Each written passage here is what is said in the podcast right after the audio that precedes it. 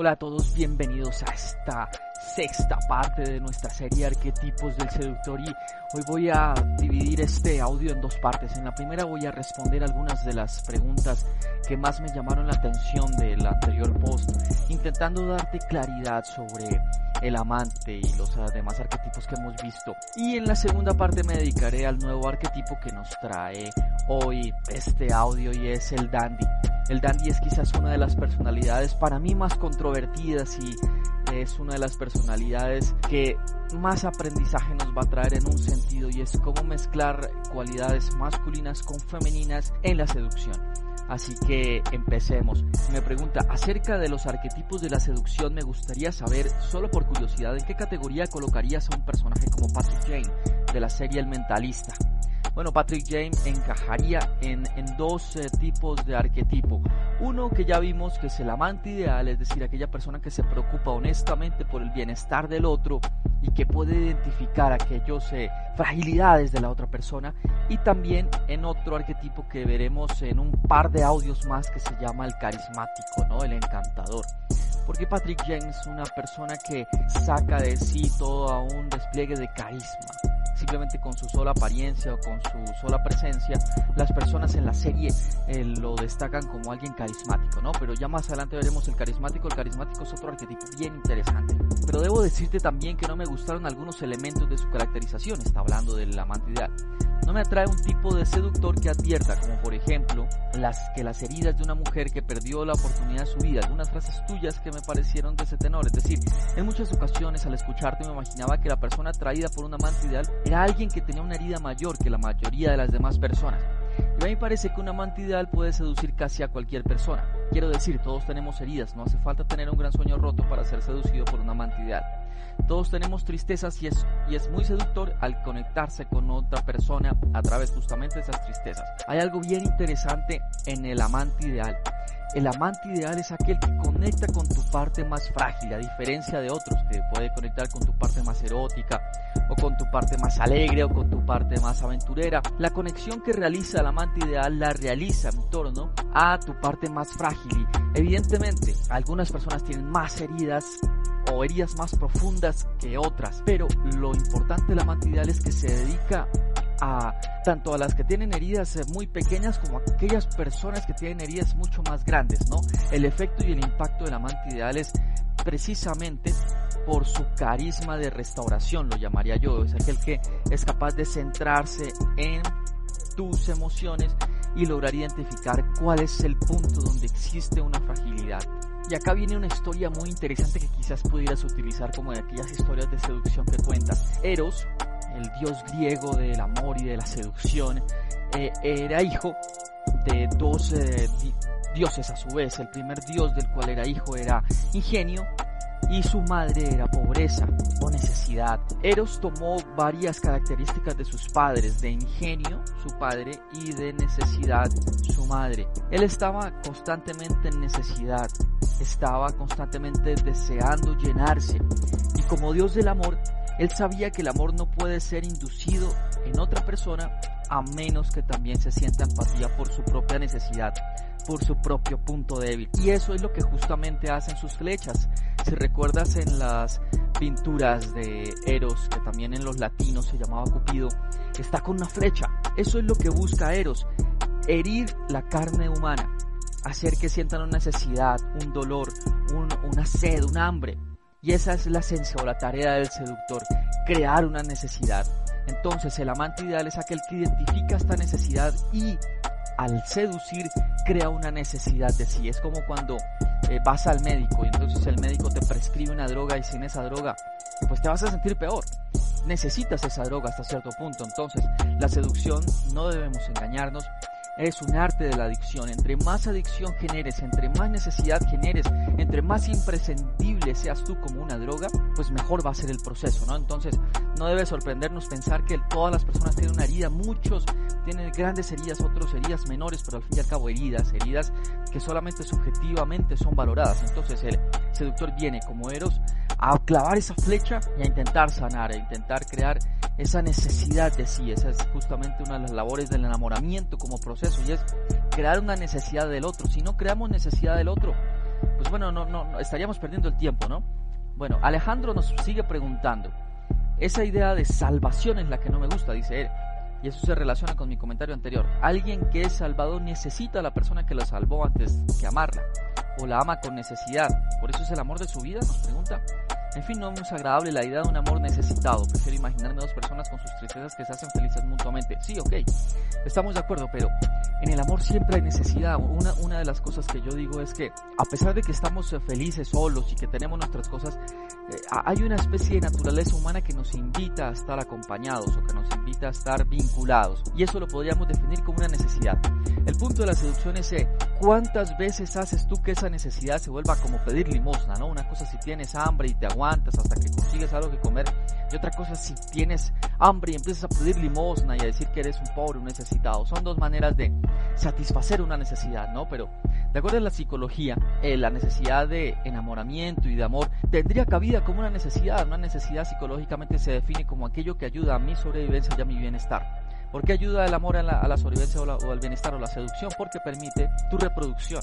¿Y el bienestar por qué? Porque permite un balance emocional junto con tu trabajo y junto con otras actividades de tu vida. Así que podríamos decir que, estrictamente hablando, la seducción es una necesidad del ser humano.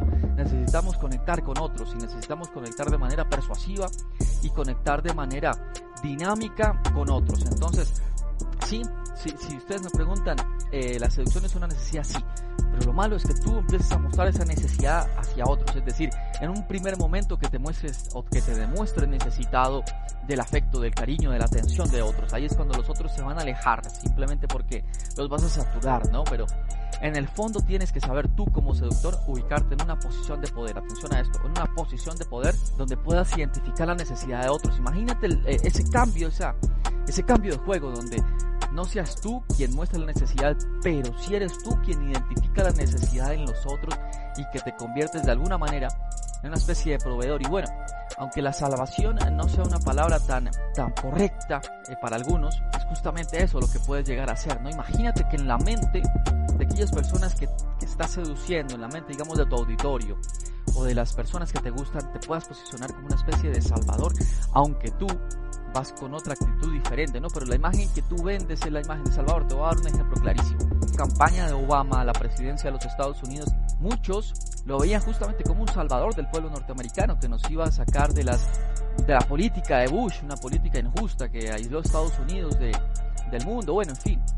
Y lo veían justamente como un salvador. ¿Por qué él se posicionó así?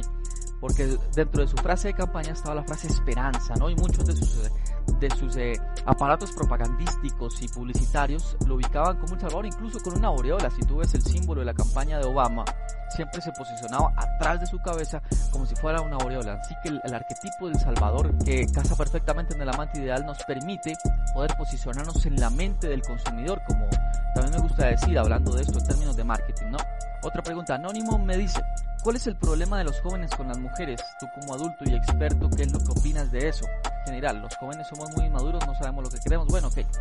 Yo lo que creo es que a veces uno como joven está un poco perdido y no sabe lo que necesita o lo que busca una mujer. Entonces a veces nos dejamos llevar por, por el camino fácil y creemos que lo que una mujer busca es simplemente algo entretenido cuando va mucho más allá. Entonces tratamos de arreglar un poco la forma o la estética cuando no nos arreglamos en el fondo, ¿no? Entonces e, eso es lo que yo trato, ¿no? Tratar de que pases a un punto de seducción evolucionada donde primero trabajes tu personalidad, segundo creas que eres único y diferente y trates de trabajar en esas cosas que te hacen único y diferente y no volverte uniforme con un montón de personas que te enseñan cómo debe ser, ¿no? Que debe ser así, así, o que tienes que vestirte así para seducir a las mujeres, porque a las mujeres solo les gusta eso. Como hemos visto en los arquetipos de la seducción, a las mujeres les gusta de todo. La idea es como tú lo vendas, ¿no? esa es la gran diferencia. La idea es como tú vendas eso que tienes como rasgo único y diferente, ¿no? Y, a veces yo creo que, bueno, no es un, solo un problema de los jóvenes, es que no sabemos lo que queremos, eso, eso es cierto. Tanto jóvenes como adultos no saben realmente qué es lo que desean de una relación, o qué es lo que desean de una mujer, o qué es lo que desean de salir. Si quieren salir con cinco, no saben qué es lo que desean. Si quieren salir solamente con una, no saben qué es lo que quieren. Entonces, a veces creo que el fracaso se debe a no tener objetivos claros. Entonces, si, si el aporte es objetivos muy claros a corto, mediano y largo plazo, y que sepas que hay que trabajar por ellos e incluso a veces eh, conseguir esos objetivos se puede demorar un poco mientras configuras tu máquina esa máquina que es tu personalidad, yo creo que las cosas pueden mejorar, ya que se puede ser rebelde para de esta manera no ser casado, pero trabajando como el amante ideal los vacíos afectivos, ¿no crees? Bueno, sí, de hecho, es, esa es la idea de estos comentarios, ¿no? Que tú identifiques cuál es tu rasgo fundamental y adoptes pequeñas enseñanzas que nos van a dar los eh, prototipos de estos arquetipos, ¿no?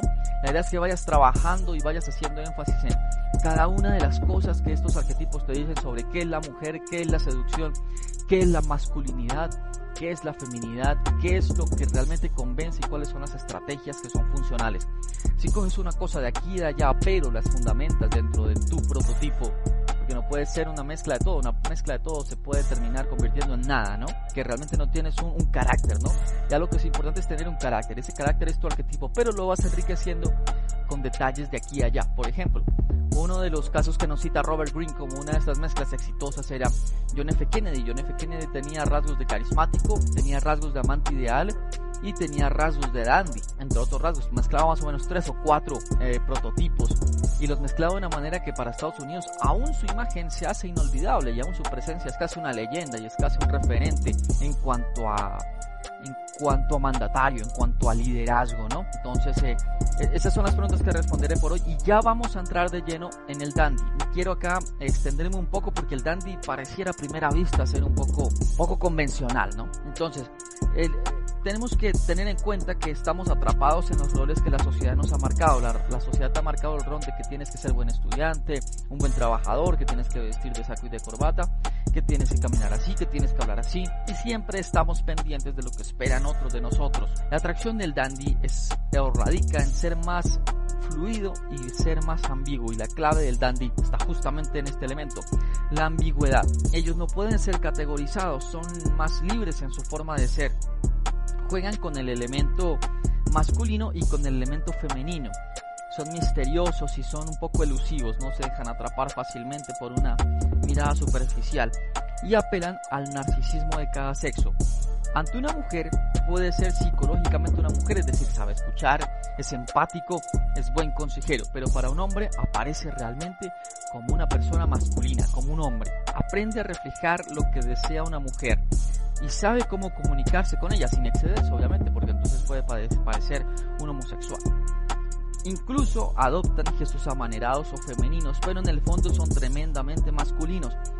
Son muy hombres, pero poseen sus propios rasgos femeninos. Acá hay algo bien interesante ya lo que puede hacerte eh, girar tu cabeza tratando de entender eso y es lo siguiente. Tenemos vendido el mito de que el macho alfa, ultra alfa, mega alfa, pues es el seductor, ¿no? Y que las mujeres detestan cualquier rasgo femenino en los hombres. Si bien hay algo interesante. Los ejemplos que brinda Robert Greene son realmente abrumadores en cómo es de popular este arquetipo, aunque te pareciera que en mi primera lectura podría sonar como un amanerado o un afeminado, o que cómo es posible que nos adaptemos a la psicología femenina y mostremos rasgos femeninos en, en la manera de comunicarnos, incluso dando consejos.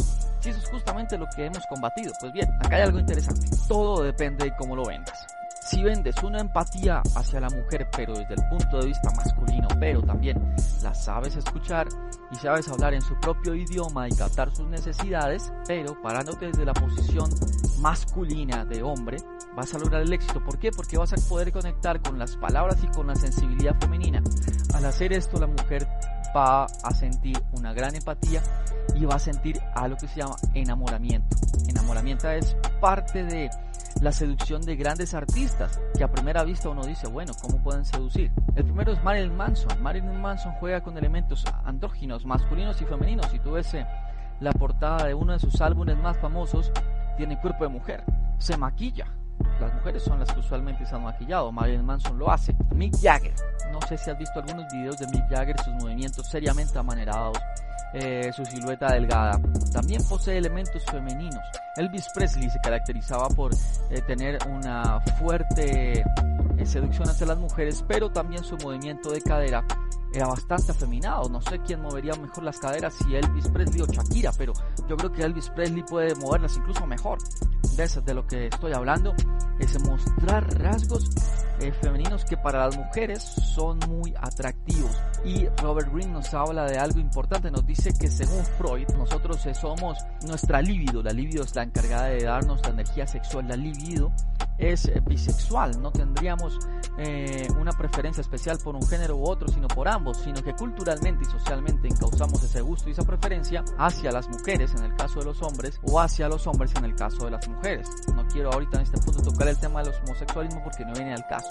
Sin embargo, esa libido es bisexual, así que, de acuerdo a Freud, nos interesa de forma narcisista nuestro mismo sexo, es decir, a los hombres nos atraen rasgos masculinos y a las mujeres les atraen rasgos femeninos. Quiero darte otro ejemplo. En el siglo XIX existió en Rusia una mujer que se llamaba Lu Andrea Salomé y quiero que de tarea la busques en Wikipedia porque nos te puede dar muchas pistas de una mujer realmente que hizo desastres con muchos hombres. Lu Andrea Salomé tuvo en su historia tres hombres. El primero fue un gran filósofo de nombre Rai. Rai estuvo enamorado de ella, la llevó a Rusia, le propuso matrimonio. Luego Andrea Salomé eh, lo rechazó. Rai terminó suicidándose. Luego estuvo de mucha amistad y noviazgo con, con Nietzsche, el gran filósofo alemán. También Nietzsche le propuso matrimonio. Luego Andrea Salomé lo rechazó. La historia nos dice que ese fue el día que Nietzsche lloró y empezó a componer su obra magistral, así habla Zaratustra. También Freud cayó en las garras de Lu Andrea Salomé, se enamoró de ella de manera platónica, pero Lu Andrea Salomé lo cambió por otro psicoanalista. Entonces el punto es que Lu Andrea Salomé era una mujer Tenía ojos maravillosos, según cuentan los historiadores. Tenía una presencia carismática y una presencia encantadora, tal como las mujeres. Pero también tendía la independencia, la seguridad en sí misma y la confianza que tienen los hombres. Era muy masculina su forma de ser. Era muy, muy cruel a la forma en que solemos ser crueles a veces los hombres. Eso hacía que esa ambigüedad de ser muy femenina, por un lado muy sensible, de muy buen humor, muy delicada, pero a la vez tener rasgos de carácter masculino sería lo que enloquecía a los hombres de esta época y una de las grandes seductoras de su momento fue Lu Andrea Salomé. Eh, la seducción ha sido la principal forma de poder del género femenino y fue originalmente un antídoto contra la violencia y la violación inicial, ¿no? La mujer deseaba tener también control sobre su propia sexualidad y también control sobre la forma en que se acercaba a ella el hombre, ¿no? Ahora bien, el hombre que usa este poder está cambiando el juego y emplea armas femeninas en contra de ella, así que no debería sorprendernos que la seducción también involucre que adoptemos ciertas armas femeninas, teniendo en cuenta que la mujer ha desarrollado ciertas estrategias que son del todo exitosas y muchas de estas estrategias de seducción que estamos aprendiendo hoy día las usaban las mujeres hace miles de años. Robert Greene nos cuenta de manera muy manifiesta que no hay que caer en la trampa de que ser seductor es necesariamente ser un tipo tosco y extremadamente masculino, no sé, al estilo de los eh, luchadores de lucha libre, ¿no? Sino que hay que incorporar ciertos rasgos de la psicología femenina para poder comunicarnos de una manera profunda con las mujeres. El seductor dandy le da a las mujeres la presencia de una presencia familiar agradable y puede reflejar la psicología femenina. Tiene cuidado de su apariencia, es sencillo y tiene gran atención al detalle, puede expresar coquetería, todo eso mezclado con la crueldad masculina el enfoque masculino y la fuerza masculina. Las mujeres son narcisistas, se enamoran de los encantos de su propio sexo y un encanto femenino las desarma y las deja listas para que tú hagas el movimiento masculino. Voy a repetir esta última idea porque si las glosas tiene gran contenido. El dandy muestra encantos femeninos que desarma a las mujeres y las deja listas para tu movimiento masculino. Ya supongo que estarás captando a cuál movimiento masculino me refiero, ¿verdad? El dandy seduce a escala masiva, pero nadie lo posee. También es muy elusivo, ¿no? No se deja atrapar, también un poco como el rebelde, ¿no? Es decididamente masculino, pero juega con la sensibilidad femenina. Y acá quiero darte otro ejemplo de una serie muy conocida. Eh, si has visto Doctor House, ves que Doctor House está acompañado de su mejor amigo que se llama el Doctor Wilson. Doctor Wilson, si tú ves ese, encajaría un poco dentro de nuestro arquetipo de amante ideal, ¿no? Es un tipo bueno, que trata de escuchar, si tú lo ves, él da buenos consejos a los pacientes, es como la antítesis de Doctor House, ¿no? Y en un capítulo sucedió algo realmente impactante. En ese capítulo llegaba un paciente con una patología bien importante y la patología solamente reaccionaba frente al macho alfa el paciente empezaba a tener una serie de erupciones en su cuerpo cuando encontraba a un hombre que bioquímicamente era macho alfa, es decir, con más testosterona, más hormonas, y era macho alfa bioquímicamente. Y adivina con quién reaccionaba. Pues te equivocaste si dijiste con Doctor House. El macho alfa de la serie no es Doctor House, es Wilson. Es una de las cosas más interesantes del show, que a mí me dejó, bueno, pensando bastante tiempo. Yo decía, ¿cómo va a ser Wilson el macho alfa? Pues bien, Wilson es el macho alfa en la medida que propone una nueva o una forma diferente de ser hombre, ¿no?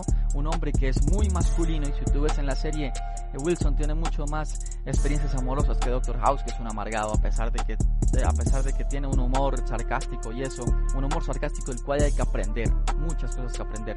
Pero Wilson es aquel que puede escuchar la necesidad y también no implica que por ser así sensible no sea un macho alfa. El éxito del dandy es que reversa el patrón normal de la superioridad en asuntos del amor y de la seducción. Es eh, aquel patrón que nos dice que solamente la masculinidad o el macho alfa es aquel que más seduce. Aquí Robert Greene nos está diciendo que mostrar rasgos de empatía y rasgos de psicología femenina resulta ser muy seductor para las mujeres. Y quiero que te quites de una vez de la cabeza la idea de que la seducción se juega simplemente en mujeres cuyo prototipo encontramos en las discotecas. Las mujeres son reales en contextos reales. Tu oficina, tu universidad, la cafetería, el sitio donde vives, ahí se encuentra la mujer real con la necesidad real y con la psicología real a la cual puedes llegar con confianza a venderle cuál es tu prototipo. Y una de las herramientas que nos enseña el dandy es capturar la mente femenina para vender luego tu movimiento masculino. Muchos creemos que la liberación sexual ha progresado y esto es mentira. Se han dado periodos antes de este siglo donde la liberación femenina estaba en auge. Por ejemplo, Roma, la antigua Roma. La mujer tenía un gran poder sobre la seducción. O el siglo XVII en Inglaterra o el siglo XVIII en Japón. Los roles sexuales han cambiado y ese fenómeno ya se ha dado en la antigüedad. Sin embargo, hay una constante. Las personas se conforman con lo que es normal en su tiempo. La conformidad es una constante. Y eso, mi querido amigo, escucha, es bueno porque permite que unos pocos hagamos las cosas extraordinarias. Y lo que nos enseña el dandy, que ha existido en todas las épocas y culturas, es que siempre es posible ser diferente y desafiante y ser más fluido.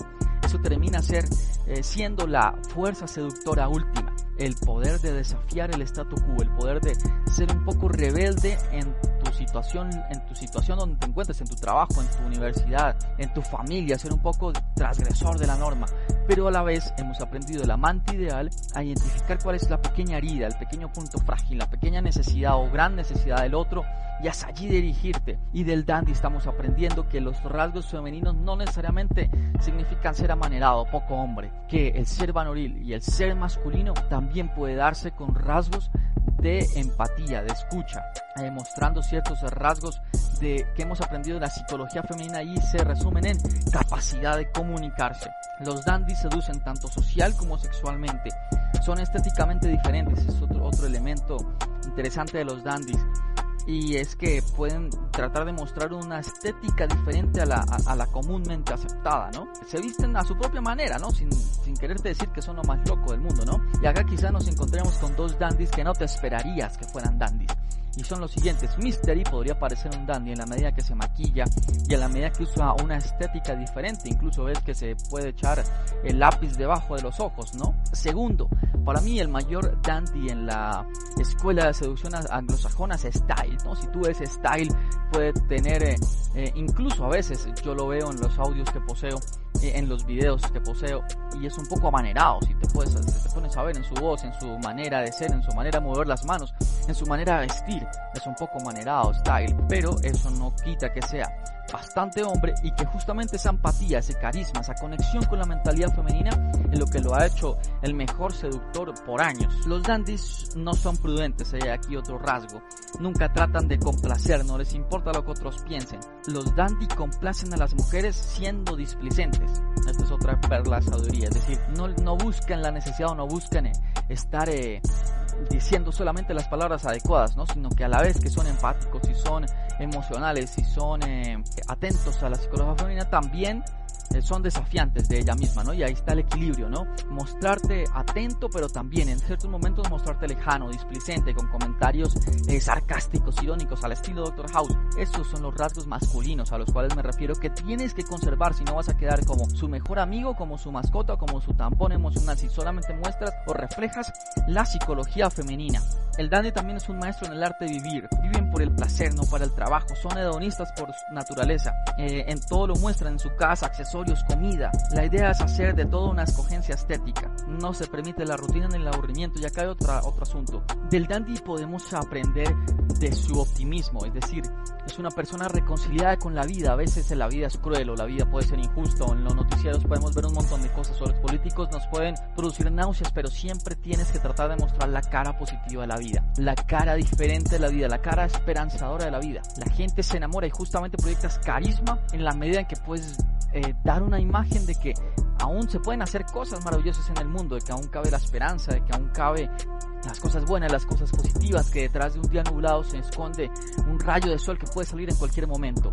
El optimismo es quizás la fuerza más seductora. Y te voy a adelantar algo de nuestro último audio que vendrá en unos cuatro o cinco episodios. Y nuestro último audio va a tratar del lado oscuro del seductor, es decir, la antiseducción.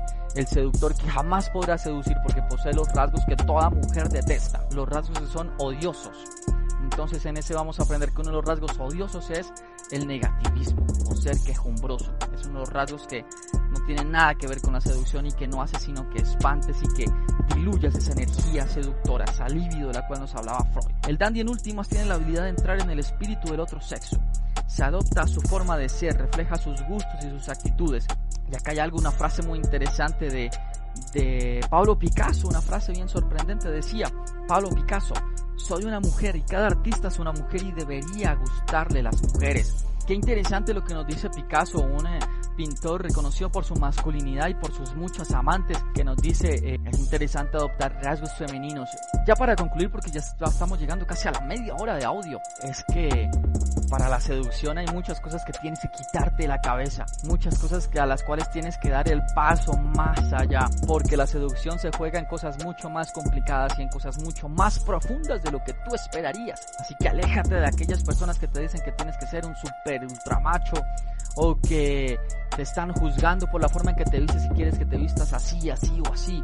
Tienes que asumir tu estilo propio y tienes que saber que la seducción es mucho más de lo que tú creías saber. Y por hoy vamos a terminar acá. Nos espera en el próximo audio el natural. El natural, pero no te imagines que es el natural el estilo de los anglosajones. Es el natural, es que nos enseña unas cuantas cosas sobre eh, la visión positiva de la vida que debe tener el seductor. Eh, muchas gracias. Hasta la próxima y que comience la cacería.